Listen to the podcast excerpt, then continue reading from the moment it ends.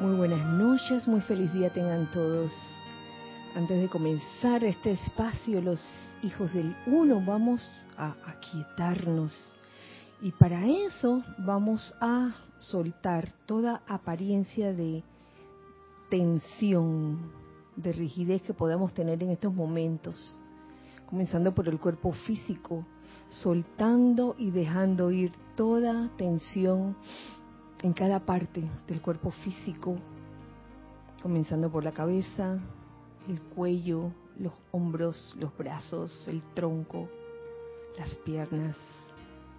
Sientan la liviandad, la liviandad de ser una presencia de luz. Siente cómo la esencia divina fluye fluye libremente a través de ese cuerpo físico. Y seguidamente pon tu atención en tu cuerpo etérico y saca de él toda aflicción que te provoque cualquier memoria o recuerdo.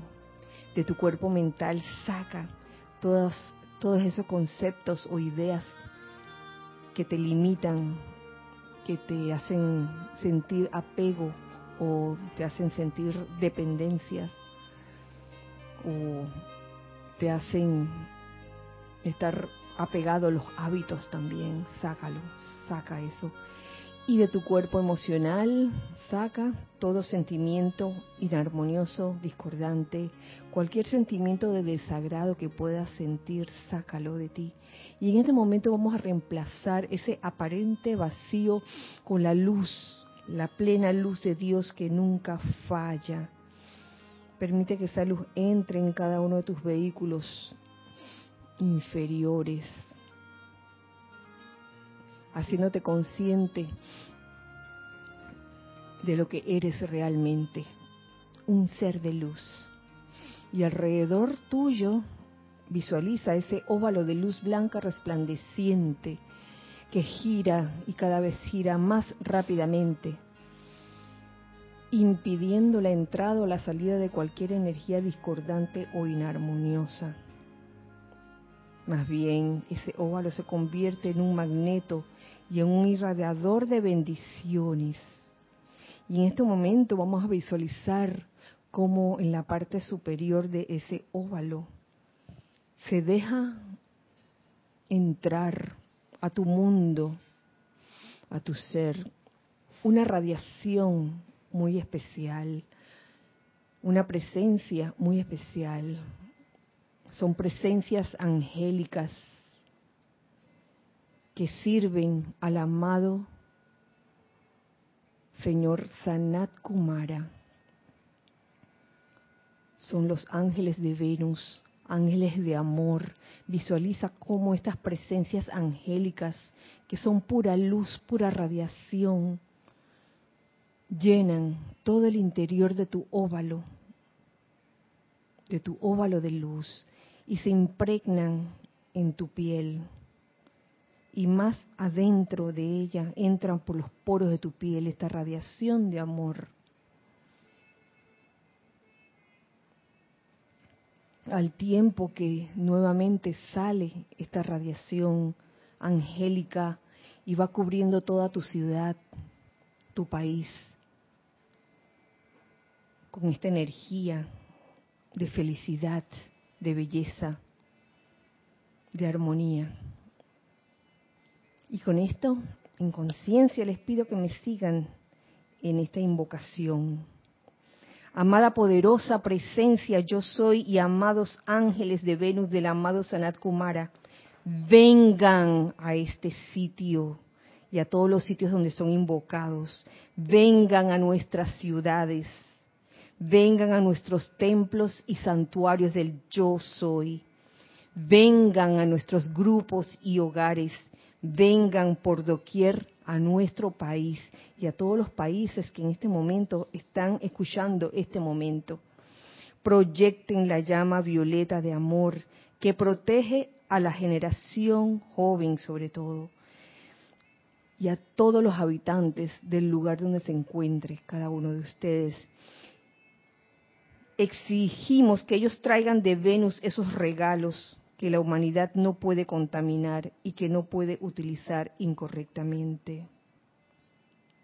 Amados ángeles de Venus, amados ángeles de amor del amado Señor Sanat Kumara, impregnen a cada uno de los que están escuchando este espacio, esta clase, con esa radiación que viene de Shambhala, de la Shambhala de Venus. Esa radiación de amor, de sabiduría, de poder divino, y que permanezca en nuestros corazones ese sentimiento, ese sentimiento de Shambhala. Gracias, Padre, porque así es. Gracias. Pueden abrir los ojos y nuevamente gracias por acompañarme en esta invocación y visualización. Y nuevamente feliz miércoles, feliz miércoles 24 de noviembre del año 2021. Bienvenidos sean a esta clase eh, los hijos del uno. Mi nombre es Kira Yang y Dios bendice la hermosa luz dentro de sus corazones.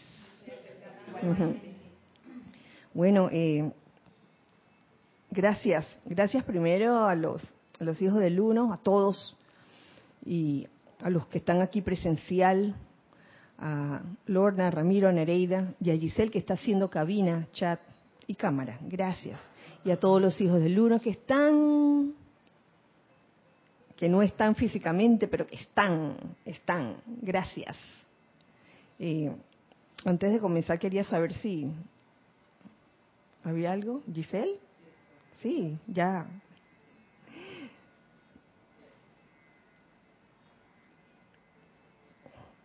A ver quiénes están por ahí tocando la puerta.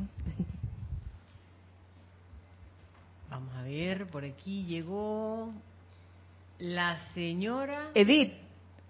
Edith Córdoba. Iniciando, iniciando. Y también está Isa. Mm. Desde Isa. Chiriquí. Paola Farías de Cancún, México. Hola, Paola. Raúl Nieblas desde Los Cabos. A donde quiero ir un día de estos. Rosaura también desde Panamá. Laura González de Guatemala. Mónica Insunza de Santiago de no, de Valparaíso, Chile, del Grupo San Germain. María Mateo de, de Santo Domingo, República Dominicana. Leticia López de Dallas, Texas. Joel Manzano desde la Ciudad de México. Ilka Acosta desde Tampa, Florida. Marta Silio del Grupo Liberación de Córdoba, Argentina. Naila Escolero de San José, Costa Rica. Graciela Martínez desde Michoacán, México. Elizabeth Alcaíno desde Nueva York. Vanessa Estrada de Chillán, Chile. Noelia Méndez de Montevideo, Uruguay. Estela y Sergio de Tucumán, Argentina. Maricruz Alonso desde Madrid, España. Mirta Elena desde Argentina. Chequi, Mati y Esté desde La Plata, Argentina. Alonso Moreno de Manizales, en Colombia. Tania Goldberg de Tampa, Florida. Charity del SOC de Miami. Horacio Berardi desde Chile. Ay, Horacio. Ups. Mm, espérate que se me movió aquí esto. Blanca Uribe de Bogotá, Colombia. Rasni Khan de Panamá. Y Rasni. Dice Raúl Niebles que aquí tienen su casa todos. Ay, Aquí gracias, gracias Raúl. Nos hacemos bola, dice. Oye. Marco Antonio López de Ciudad Victoria, Tamaulipas, México. Por ahora, eso es todo. Bueno, muchas gracias. Un fuerte, fuerte abrazo para todos ustedes. Gracias por sintonizar este espacio, los hijos del uno. Incluso si es medianoche o más de medianoche, gracias por eso. y, bueno, vamos hoy a... mm,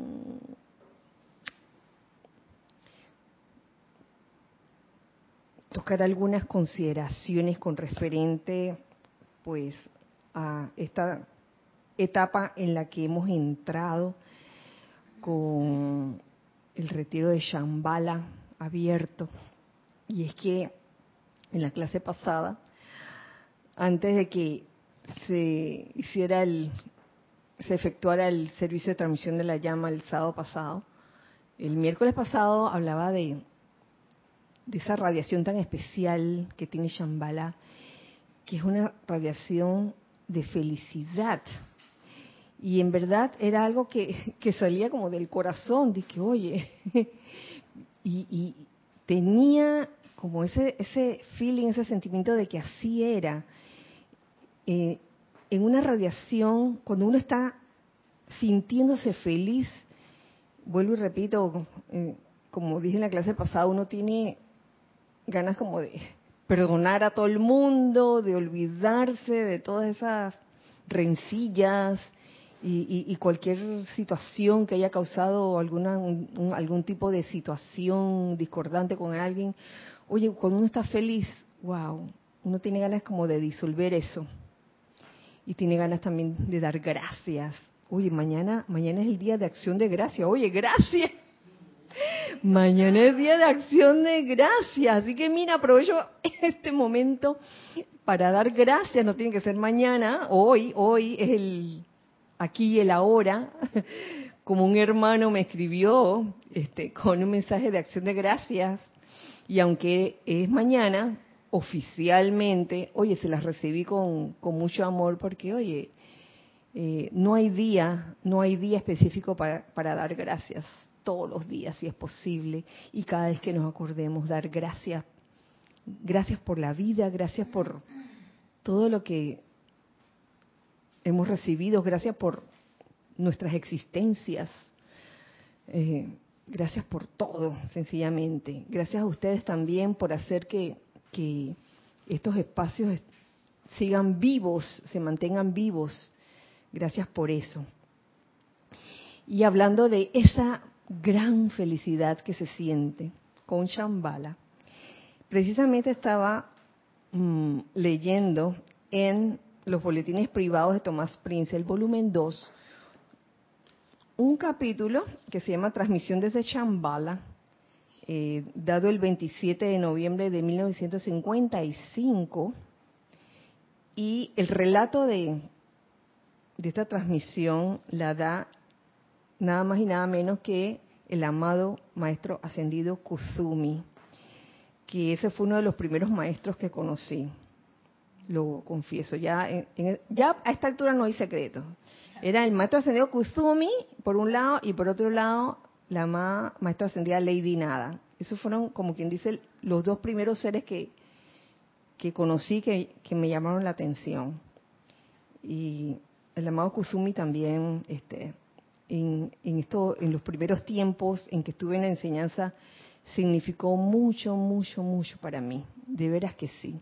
Es más, cuando eh, proyectábamos los Serapis Movie y, cuando aquella primera vez este, pusimos Hermano Sol, Hermana Luna, hace mucho, mucho tiempo, en una galaxia bien lejana.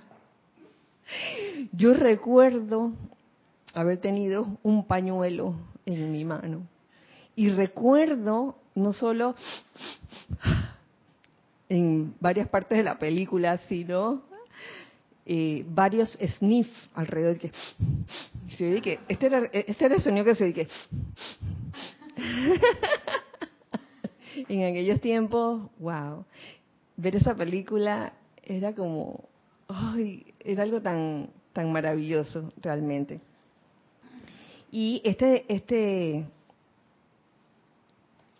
esta descarga o este relato la da el maestro ascendió Kusumi, pero no se los voy a leer todos, sino nada más una parte, porque después viene otra cosa. Eh, fíjense, con respecto a lo de esa vibración de felicidad, lo que, lo que nos cuenta aquí el maestro. Algunos individuos que estuvieron presentes en el concilio cósmico cuando Sanat Kumara informó a la gente de Venus acerca de su decisión de ayudar a la Tierra, se ofrecieron a dejar que la acción vibratoria de esa estrella, donde solo se expresaban la felicidad, la armonía, la belleza y la perfección, encarnara a través de cuerpos humanos y creciera en la atmósfera, clima, ambiente y radiación de una humanidad que se había hundido tan hondamente que la ley cósmica consideró que ya no era sensato sostener el planeta mismo en el sistema. Es decir, oye, gracias a la acción amorosa del amado señor Sanat Kumara de venir aquí y instaurar eh, Shambhala aquí en la tierra, fue un acto de, gran amor. Y aquí lo ponen como un sacrificio también, no como un sacrificio doloroso de que, ay, que voy en contra de mi voluntad, al contrario, eh, creo que Sanat Kumara estaba deseoso. Y para eso eh, hubo seres que llegaron antes a preparar, a preparar eh, Shambhala para la venida del señor Sanat Kumara, el Shambhala de la Tierra. Dice, piensen en tal sacrificio. Desde el planeta Venus fue fácil ver sobre esta estrella oscura. Miren cómo nos llamaba la estrella oscura. oh, oh, my God. Sí, sí, Ramiro. Es que es una cosa significativa en el sentido de que no venían a lo que haya, pues no venían de manera ciega, no, no es un amor ciego, un amor súper consciente, vamos a la estrella oscura, sea, no hay como ilusión, o sea, no, no, ah, sí, hombre, te va a ir súper bien, o sea, no venían con ese plan, vamos a la estrella, es como, no sé, decidir a conciencia nacer en el, en el ámbito psíquico y astral, o sea, a sabienda de que es como es. Eh, como que se va para la selva, dicen Pero, pero no una, como una idea romántica, Disney, de que todo hay, sino que a la estrella oscura. Así es, y... lugar menos glamoroso del Precisamente, precisamente el sábado, eh, eh, Erika hacía en su introducción un comentario al respecto, de que, oye, enfrentar, ¿cómo era? El, el, el conflicto, el conflicto con el que se iba a encontrar eh, algunos le huyen al conflicto, otros deciden enfrentarlo. Yo a veces le huyo a los conflictos, confieso, confieso, yo debo aprender a enfrentarlos, así como el amado Sanat Kumara y su gente.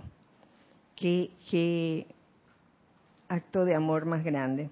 Dice, desde el planeta Venus fue fácil ver sobre esta estrella oscura, pero estar dispuesto a tomar encarnación sobre ella y convertirse en parte de su evolución, imagínense, por así decir, era completamente otro asunto. Una, una cosa es ver la estrella oscura de lejos, no de que miren, esto es la estrella oscura, y otra, cosa es que vamos para allá y vamos a encarnar entre la gente de la Tierra, como parte de, de esa evolución.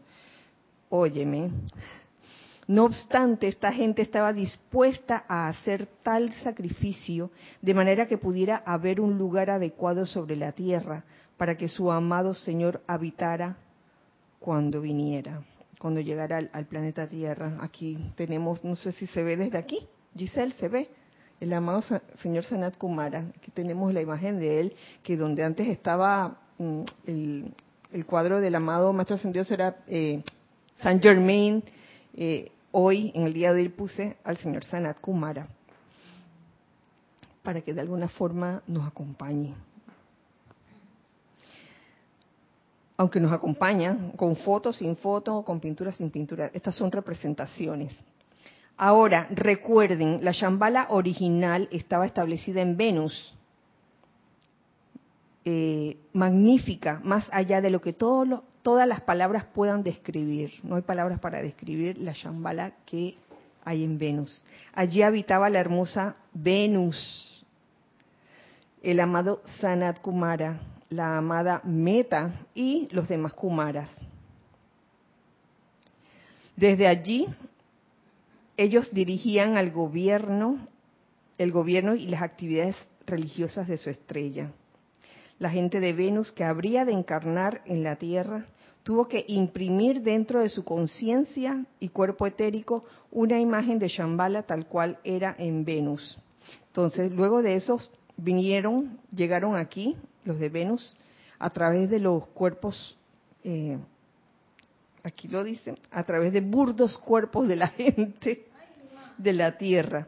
Despertaron en formas infantes, desde, niños, desde bebés. Eh, claro que al, encarnar aquí, encarnaron con las bandas del olvido. Eh, oye, pero qué acto de, de amor, que se te olvide todo, o sea, que estés dispuesto. En estos días veía una película acerca también de, de, borrar la memoria. Incluso hay un hay un avance de una película que va a venir del Hombre Araña y, el Doctor Stranger, eh, donde donde el Hombre Araña pide que como que le borren la memoria a todo el a todo el mundo acerca de quién es él y de repente se comienzan los apegos, ¿no? Dije, ay, pero, pero a, mi tía no le borren la memoria, a mi, a mi amigo no sé qué no le borren la memoria, porque imagínense. Entonces, estar dispuesto a que, se, a que te borren la memoria de dónde viniste, del planeta de donde viniste. ¡Wow! Tenemos algo en... Raúl Nieblas dice, casi como ir a una prisión de alta seguridad a ofrecer confort. Proporciones guardadas, por supuesto. Sí, algo, algo así, que bueno, tú ves esa prisión que está allá de máxima seguridad, bueno, vamos allá, nos necesitan. Sí, sí, Lorna. Y en ese caso sería, nos necesitan, así es que vamos a hacer una sentencia de 20 años ahí. porque no vamos a ir como visitantes, vamos a ir como presos, porque eso fue lo que ellos hicieron, siguiendo el ejemplo de Raúl. ¿Quién está dispuesto a dar 20 años de su vida en una prisión y que para ayudar? Ay, no, yo no sé. Además, sin que te digan en la entrada, hola, bienvenido, usted recuerde que vino a esto, ¿no? llega preso y, y ¿qué rayo hago aquí? O sea, sin acordarse de por qué. Ay. demasiado amor. Oye, ¿será por eso, será por eso que los, los bebés lloran cuando nacen? ¿qué hago aquí?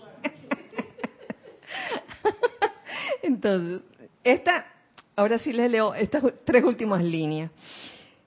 Ellos tuvieron que crecer hasta la madurez y comenzar a atraer desde sus memorias intuitivas la imagen y el diseño de la ciudad que habían dejado atrás.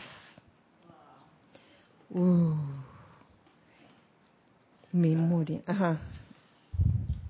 Se me ocurre el nivel de insatisfacción de eso, porque te empuja de adentro la visión de algo, pero no hay la tecnología para hacerlo, no hay la, la ciencia, qué sé yo, para producirlo, pero sabes que hay una cuestión que hacer y, sentir que las manos están atadas, impresionante. O sea, y, la, y, por dentro el fuego empujándote hacia adelante, hacia una realización. qué increíble. Sí, y, sabes que, que tu comentario me acaba de generar otro, de acerca de cuántas almas habrán encarnado para traer una nueva cosa, un descubrimiento de algo, algo tecnológico que beneficie a toda la humanidad. Y se va a encontrar o se puede encontrar con hordas que no necesariamente son salvajes. A veces se encuentra con hordas de camisa con corbata, exactamente, que hacen lo posible para que ese invento no salga, porque están en juego sus intereses este, personales. Por favor, no, no quiero ni voy a decir ejemplos específicos, simplemente que este tipo de situaciones puede suceder mm, a raíz de, de, pensar de cuando una, un alma encarna para algo en específico y se encuentra como un camino lleno de obstáculos y todo parece conspirar como para que no lleves a cabo o no realices nunca esa ese plan que tenías, esa idea que, de repente iba a beneficiar a todo el mundo. Eh, bueno, yo creo que eso es un aprendizaje para todos. ¿Tenemos comentarios? Rosaura dice, Kira, lo que se representa en el Señor de los Anillos se puede tomar como una especie de analogía de lo que ocurrió cuando vino Sanat Kumara. Ay, Rosaura, me la pusiste difícil, me la pusiste difícil. Sí, sí, me, me, me tendrás que decir específicamente qué parte o, o, desde qué punto de vista ves, porque en este momento no, no la capté muy bien, pero agradezco tu comentario. Ajá, sí. Y pensando en lo que decías y lo que decía Ramiro, en el caso de esta gente de Shambhala, ellos venían con una imagen de que ellos tenían que construir algo y ellos no sabían ni por qué. O sea, imagínate que a ti te venga un invento para la humanidad, ok, tú sabes, ah, esto lo va a beneficiar a la humanidad, pero que te ven, que tú vengas con un deseo de hacer algo que tú ni siquiera entiendes por qué y eso en qué va a ayudar a nadie y no te deje en paz ese deseo y tú sabes que eso es lo que tienes que hacer, pero es tan loco y tan extraño que nadie lo entiende ni tú mismo. Esa es una situación bien complicada desde el punto de vista de lo humano. Así es. Y, y en verdad es, es como una especie de prueba de osadía, tenacidad, de fe, de entusiasmo también, porque con lo que te vas a encontrar eh, puede conspirar para bajarte los ánimos, ¿no? Y, no, que hay ¿para qué me metí en esto? Quiero hacer esto, no sé por qué lo quiero hacer, pero lo quiero hacer. Este diseño. Hoy, ¿cuántos diseños no se habrán creado con alguna finalidad en especial? Quizás diseños que tienen formas específicas y no sabemos, no sabemos realmente lo que lo que se está cocinando en los planos superiores internos. Pero yo creo que hay algo que, que permite que estas cosas sigan adelante en su curso. Y es, algo como que, digo, no está en ningún libro, creo que está en el corazón, creo que tiene que ver con, con el amor, el amor con que uno quiere realizar algo. Y solo quería leerles esta parte donde habla del sacrificio de Venus, todo esto que le acabo de, leer, porque, em, ¿saben qué? A raíz de esto, a raíz de, de, hablar de esta acción vibratoria de la estrella de Venus, que es una expresión de felicidad, de belleza, de armonía, de perfección, y que les hablaba también en la clase pasada. Eh, estuve reflexionando o, meditando acerca de algunos puntos, algunos puntos que ayudan a que esa expresión de felicidad, sobre todo, belleza, armonía y perfección, se dé y se sostenga también. Y esto lo encontré como en varias partes, en varias partes aquí de, no solo de este capítulo, en los boletines, sino en otro o un discurso dado por el amado eh, señor Sanat Kumara. Así que vamos a comenzar aquí. Fíjense. Mm, mm, mm, sí. Yo puse como primer punto lo siguiente, porque esto está en este capítulo que les estaba leyendo, que es respetar el ritmo, respetar el ritmo. Nos dice aquí el amado Kusumi, en todo ser elemental, ser humano, ángel y maestro, hay siempre el ritmo del dar y recibir. Hay siempre el ritmo de entrar al corazón de la contemplación para la renovación del espíritu y conciencia en la fuente cósmica y luego atraer ese servicio a través de las energías de las conciencias para bendecir y beneficiar a la evolución en las actividades a la cual esa expresión de vida pertenece. Hasta ahí vamos bien, hay un ritmo. Entonces, respetando el ritmo, uno realmente mm, puede sostener esa belleza, esa felicidad, esa armonía y perfección que es el espíritu de Shambhala. Cuando se rompe el ritmo en las octavas inferiores, surge el agotamiento en el caso de seres no ascendidos o de la vida elemental.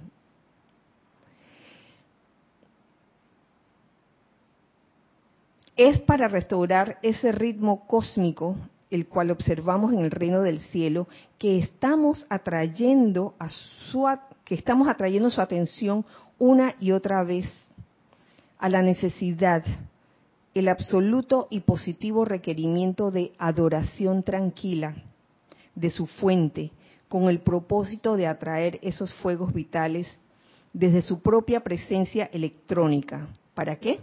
Para revivificar y para reenergizar sus mundos emocionales, sus mundos mentales y etéricos y sus formas físicas también. Ustedes serán capaces entonces de avanzar a un mayor servicio debido a este contacto con su fuente. Entonces, en base a lo que está diciendo aquí, Maestro Kusumi, en este mismo capítulo, por algo lo está diciendo, y me pongo a pensar en en esa construcción de Chambala, este, los, habitantes de Venus que, que vinieron a la Tierra, eh, tuvieron que construirla una y otra vez, reconstruirla, debido a que la destruían. Entonces yo me imagino que si no hubiera habido ese momento como de aquietamiento, aquietamiento, si hubieran roto el ritmo, quizás se hubieran desanimado y que allá, ¿sabe qué? Yo me devuelvo para Venus. Me voy para Venus porque ya no aguanto esto. Pero de alguna forma, los maestros ascendidos nos hacen ver que el ritmo es importante. Respetar ese ritmo entre dar y recibir, dar y recibir. Entonces, por un lado, es, maravilloso querer servir. Esto nos sirve a nosotros de, enseñanza. Maravilloso querer servir y, y, tener muchas actividades, realizar muchas actividades. Pero a veces uno se deja llevar, yo no sé, por la actividad y uno como que no quiere parar. A veces ocurre que cuando uno le gusta mucho algo, uno como que no quiere parar. Entonces, al no respetar el ritmo, pudiera llegar al, agotamiento si no eh, recurre a ese momento especial de, eh, como lo dice aquí, ese momento especial de absoluto y positivo requerimiento de adoración tranquila de su fuente. Adoración tranquila de su fuente. Que nos demos ese tiempo. Y aquí de nuevo viene el tema del aquietamiento, como que últimamente mm, se ha mencionado pues en casi todas las clases la necesidad de ese aquietamiento, de ese momento de adoración tranquila de nuestra fuente con el propósito de atraer esos fuegos vitales necesarios para uno eh, reenergizarse, revitalizarse y, no agotarse, porque llega un momento en que, oye, si uno no respeta eso, uno, por más que quisiera hacer lo que quiera hacer, lo que haga no le va a salir 100% bien, por eso, por ese agotamiento. va, a salir así más o menos, porque no, no, no se dio el tiempo, no respetó la, la ley de ritmo y no se dio el tiempo para alimentarse de la fuente en ese momento. Así que yo considero que ese es un punto, ese es un punto que se puede considerar si, uno quiere realmente eh, expresar esa felicidad, esa armonía, belleza y perfección, que era la acción vibratoria de la estrella, de Venus. Y dejar uno de ser esa estrella oscura también, porque muchas veces por hacer las cosas como le pasó al, a, al señor Lin, siendo Moisés, cuando en un momento dado se hastió, ya, en ese momento, por más servicio que estuviera haciendo, yo me imagino que eso le puede suceder a cualquiera de nosotros, que por más servicio que estemos haciendo, si nos llenamos demasiado de ello, llega un momento en que explotamos y lo que sale allí no es precisamente algo lumínico, ¿no? Entonces, la pregunta es, ¿quieres contribuir a que el planeta se ilumine o, que, o quieres contribuir a que el planeta se oscurezca? Entonces, la respuesta es evidente, a que se ilumine. ¿Teníamos algo? Gracias. Rosaura dice, Pensé que era una comparación más obvia, pero creo que es solo mi imaginación. Gracias. Ay, querida. Bueno, después, después, después nos escribimos para que me aclares. De repente sí, ¿no?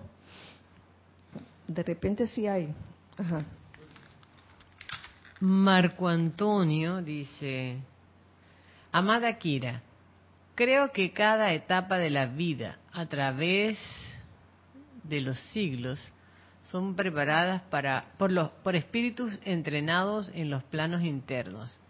Creo que la mejor manera de, la mejor manera de llevar a cabo nuestra misión es, si no podemos recordar, sería sensato expandir nuestros dones dados para tener éxito.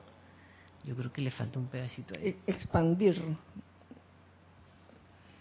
Sí, hacer simplemente lo que tú sientes que te corresponde hacer.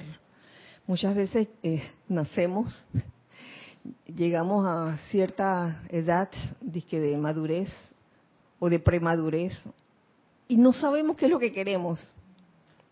No sabemos ni siquiera qué somos, ni, ni cuáles son nuestras tendencias, y surge ahí la confusión, y, y son esos momentos en que quizás uno tiene que pasar por ciertas experiencias o, o esas experiencias se le presentan a uno para uno descubrir quién es uno realmente.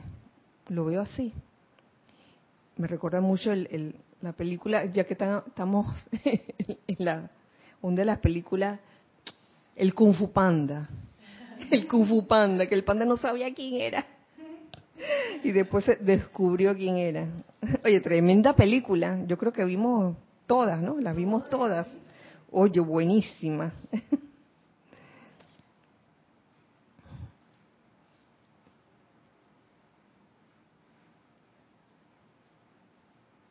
Sí, eso por un lado, respetar el ritmo. Entonces, de aquí me voy a ir a otro, a otro ser, que es el amado señor Sanat Kumara, habla Sanat Kumara aquí, que también, de, y en ese capítulo recogí como varios puntos que también pudieran eh, ayudarnos, ayudarnos a eh, expresar esa felicidad, esa belleza, armonía y, perfección. Comienzo por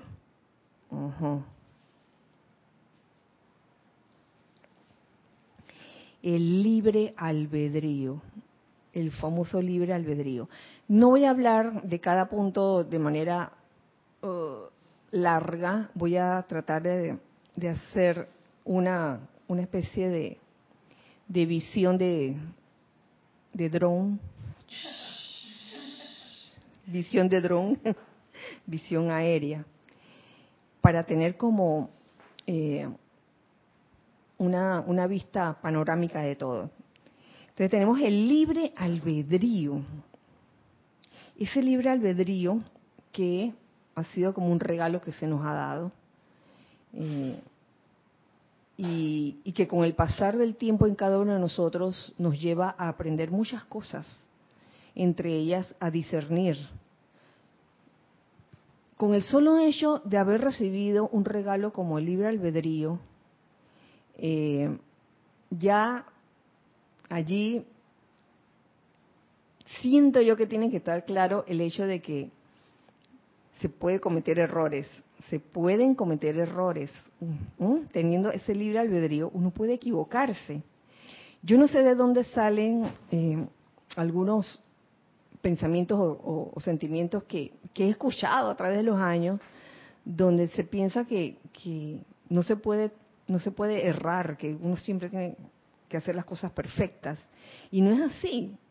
Nos la pasamos cometiendo errores, pero que gracias a que nos damos cuenta de esos errores, podemos corregir el curso de acción y el libre albedrío nos permite tomar esa, esa decisión de corregir el curso de acción.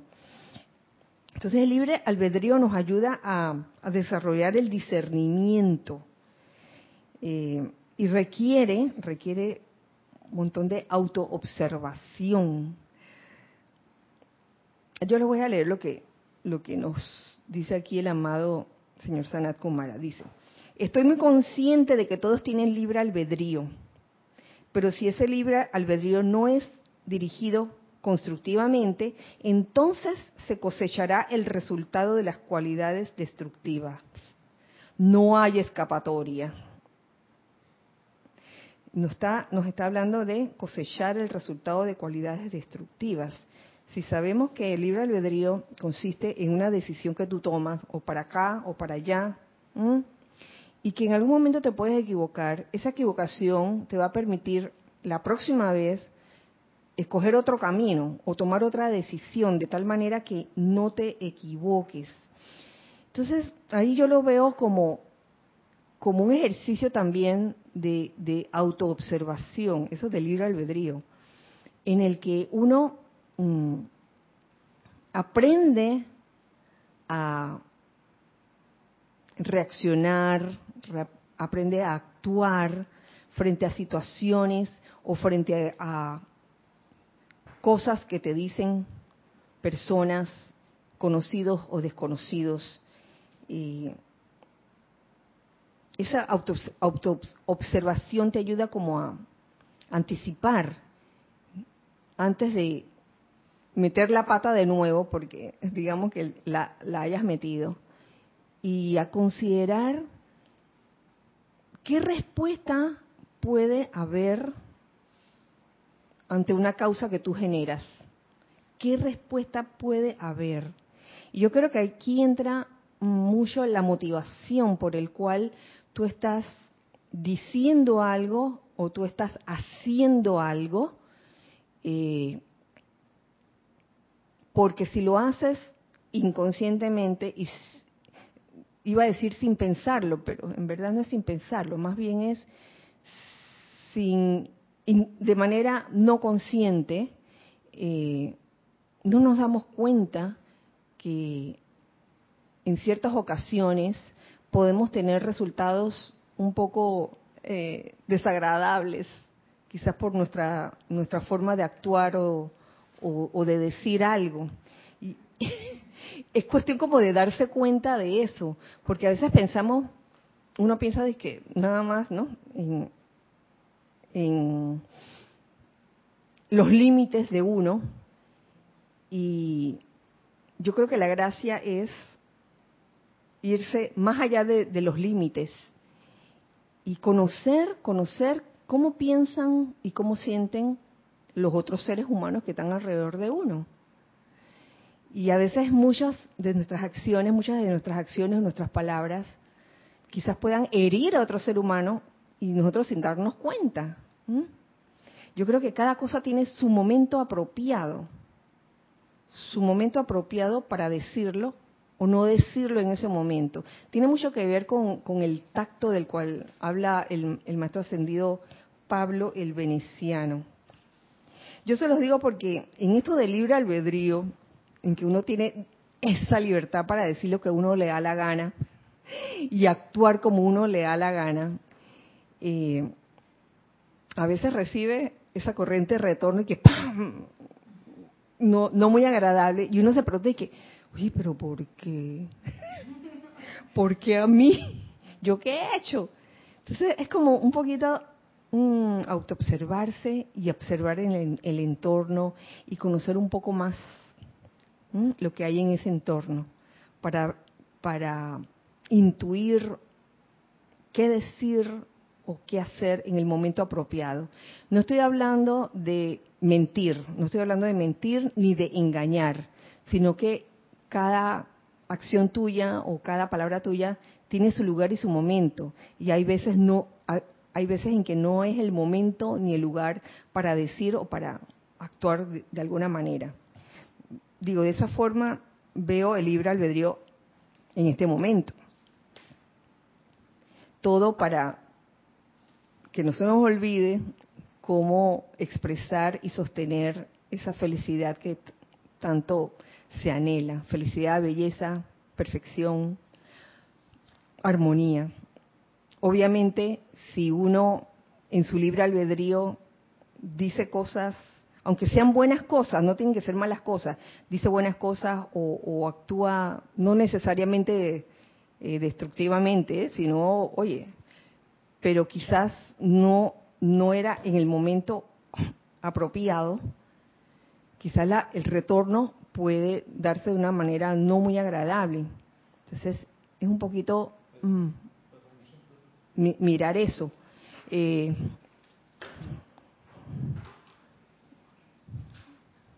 ay, te voy a dar un ejemplo bien drástico. Entro, entro a esta reunión donde tengo poco de compañeros, compañeras. Y que, miren, qué hermosa estoy Hace un mes que me metí a esta dieta y este hacer ejercicio y mira, estoy curvilínea, estoy... Mm. Entonces lo estás diciendo en un grupo, digamos que con hermanos, hermanas o prójimos y prójimas, que todos están pasados de peso. Vamos, vamos, a ser claros. O sea, tú no vas a llegar a un lugar donde todo el mundo está pasado de peso a hacer como... Eh, a, manifestar su felicidad porque, ay, mira, el cuerpazo que tengo porque he bajado todos estos kilos. ¡Qué maravilla! Lo que puede generar allí, hasta envidia puedes generar, vamos a ser claros. Tú llegas a un ambiente de oficina con, esa actitud, por favor, no te van a querer hablar para nada. ¿Cierto o no cierto? Sí, puede pasar, o sea, para, por decir un ejemplo así como bien, bien así como bien de la tierra. Y en base a eso hay, hay muchos ejemplos. Eh, ah, ay, a ver. Ay, Dios. Sí, que me acuerdo de, de la mamá de un amigo que cocinaba delicioso y no sé qué, pero era de esas personas que cocinaba bastante.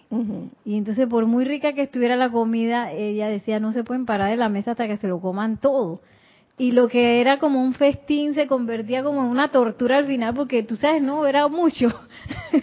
y ese ese yo siento que es un ejemplo de alguien que quisiera hacer presencia confortadora, pero al final no no lo termina haciendo porque por la obligación que impone, ¿no? No, había que comérselo, no nos podíamos parar de la mesa si no nos terminábamos todo.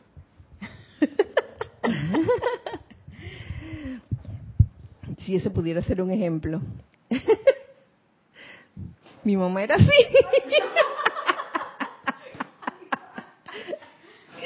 ella, ella era de las que tenía gente en la mesa, come, come, come, no has comido nada. y había que comerse toda la comida.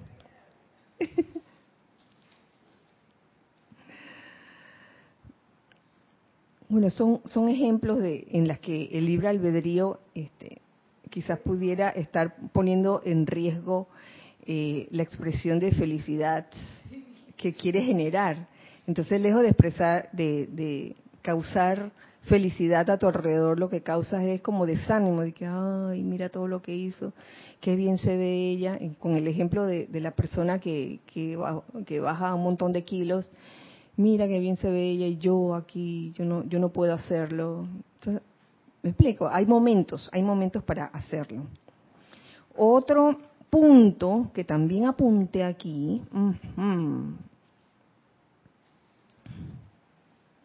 es el afinamiento de la estructura cerebral. Oh, esa parte está bien, está bien así como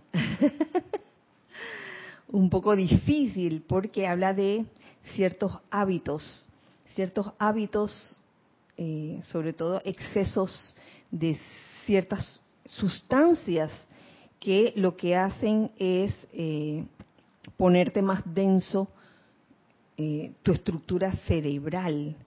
Y, ah, como nos dice aquí el amado señor Sanakumara, dice, ustedes se están desplazando constantemente en estas grandes y magníficas actividades vibratorias, pero la densidad de la estructura de su cerebro no las registra. Mm, mm.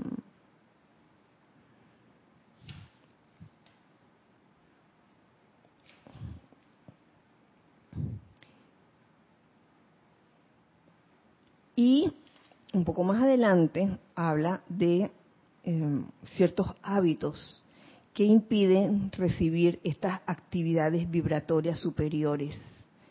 ¿Mm? Y en el caso que estamos tocando en el día de hoy, ese sentimiento de felicidad, ¡ah! de armonía. Con respecto a estos hábitos, aquí el amado Sanat Kumara habla Mm, específicamente del tabaco, del desperdicio sexual, más adelante creo que menciona el alcohol, las carnes. Es muy importante la forma como se va a recibir esta, este punto, esta enseñanza, porque si uno tiene en su chip interno sentimiento de culpabilidad, represión, eh, dependencia, o sea, depender de lo que otros dicen. Entonces, recibir una enseñanza como esta puede ser riesgoso, porque pudieras verlo como algo mm, que hay que hacer obligatoriamente, lo quieras o no. Y, y perdón, como que, por favor. O como que, te quisieran quitar. También, como que entra una especie de desesperación, de ansiedad, y no es eso.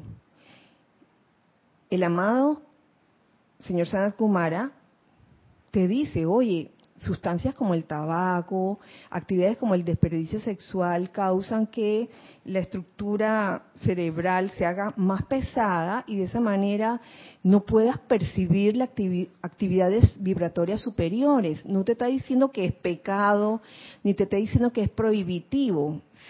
Se está diciendo, oye, bueno, si tú quieres percibir a plenitud esas actividades vibratorias superiores, entonces trata de eh, eh, evitar esas sustancias. Pero tiene que ser, vuelvo y, repito, como en otras clases, tiene que ser de una manera natural, primero que todo. Tiene que ser alegre y voluntario. Tiene que ser una decisión que uno tome personal y no porque alguien te lo dijo. Eso es muy importante. ¿Mm? Eso, wow, eso es como que no lleva a nada constructivo el, el hacer las cosas o tomar las decisiones en, porque otro me dijo que lo hiciera. Eso no va para ningún lado constructivo porque tarde o temprano se vuelve entonces al mismo hábito. Entonces, vuelvo y repito, no se está diciendo que es prohibitivo ni que es pecado, simplemente nos está diciendo qué es lo que ocurre cuando uno eh, consume estas sustancias o se dedica al desperdicio sexual. Desperdicio sexual es como hablar del desperdicio de agua. cuando, cuando te dicen no desperdicien agua, no te está diciendo cierra el grifo, no tomes agua nunca. Te está diciendo, hey, usa el, eh, el grifo de agua cuando tengas sed. ¿ya? Tomas tu agua y, cierra el grifo. Pero no dejes el grifo andando así a lo loco. Es lo que te está diciendo. y entonces, de eso se han formado una serie como de, de ideas, de conceptos que yo he venido escuchando a través de los años también, que a veces dan hasta, causan como gracia, porque entonces comienzan eh, ciertas relaciones conyugales a, a, tener problemas porque el uno quiere y la otra no quiere. Y entonces, ¿y aquí qué hacemos?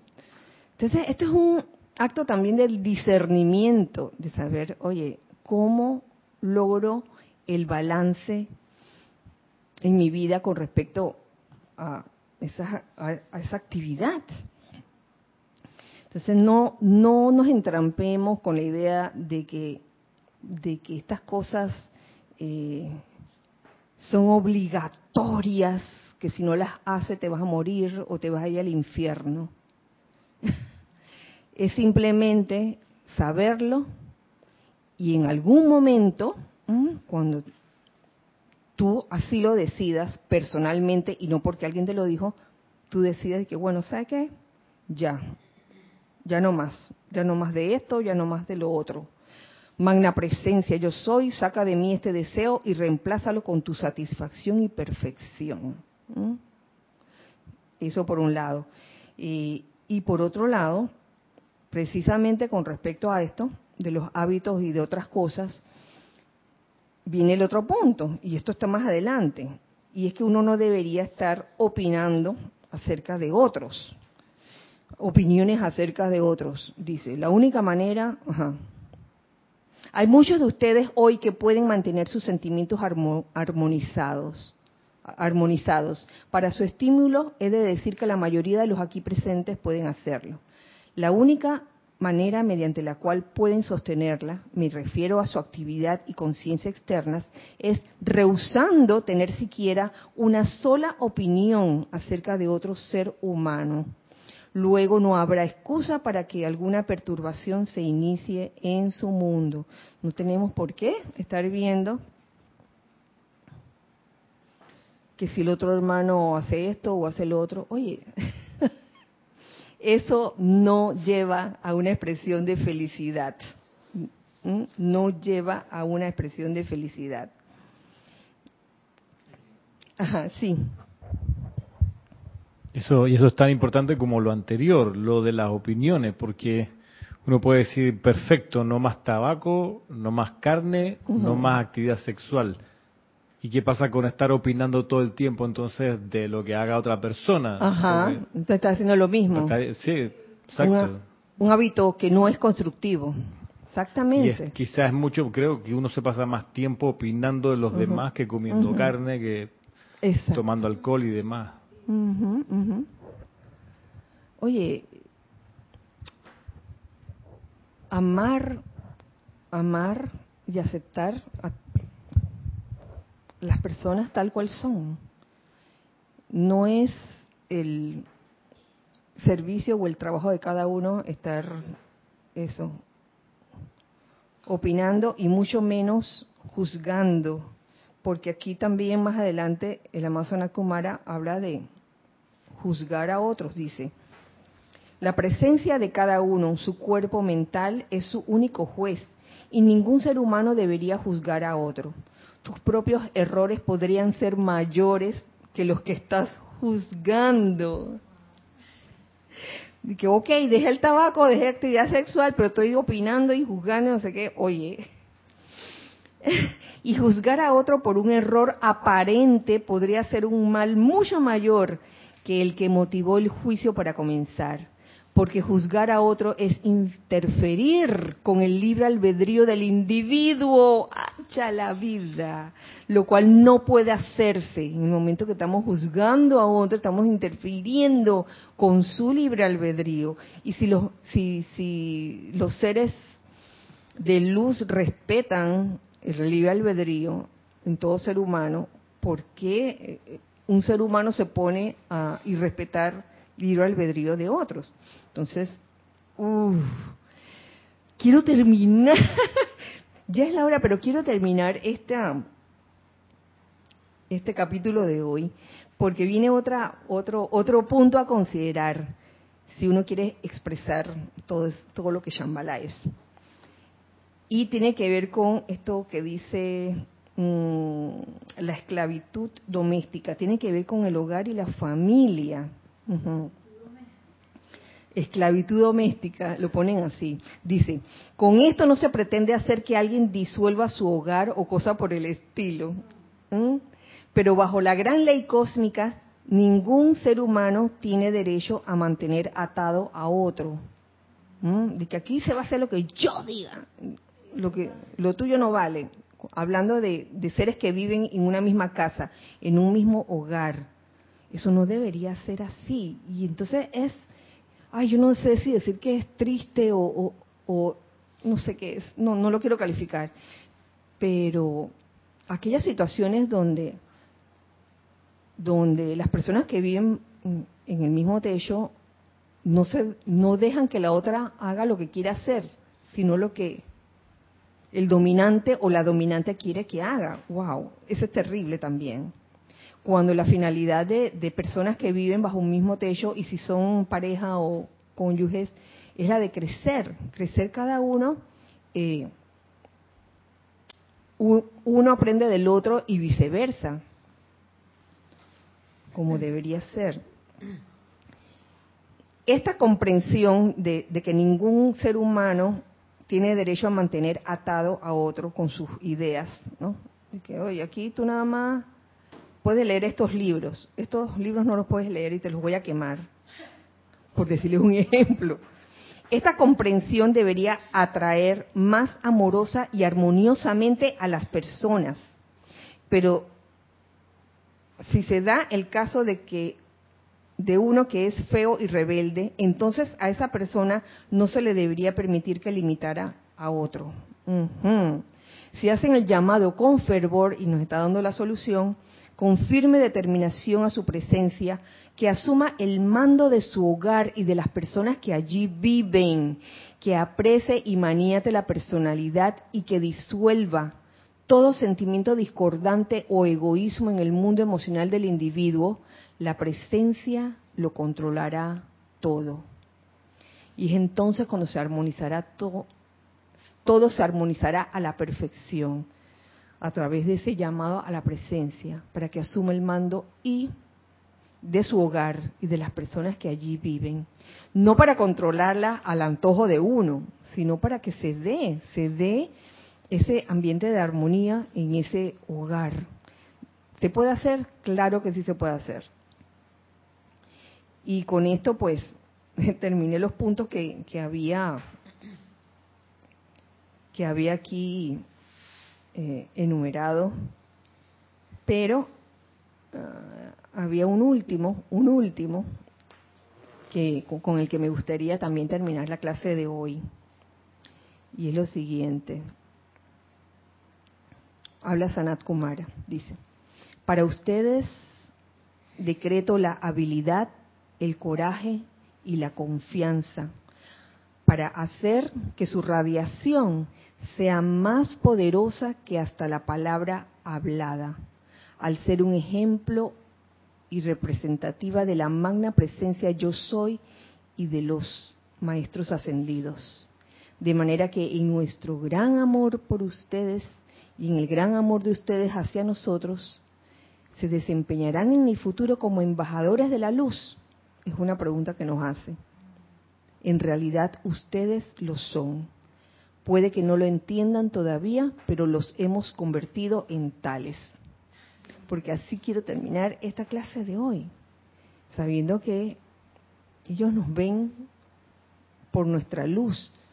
Los maestros ascendidos no nos ven por la metida de pata, los defectos que tengamos. No miran eso, miran la luz que hay en cada uno de nosotros y eso es maravilloso.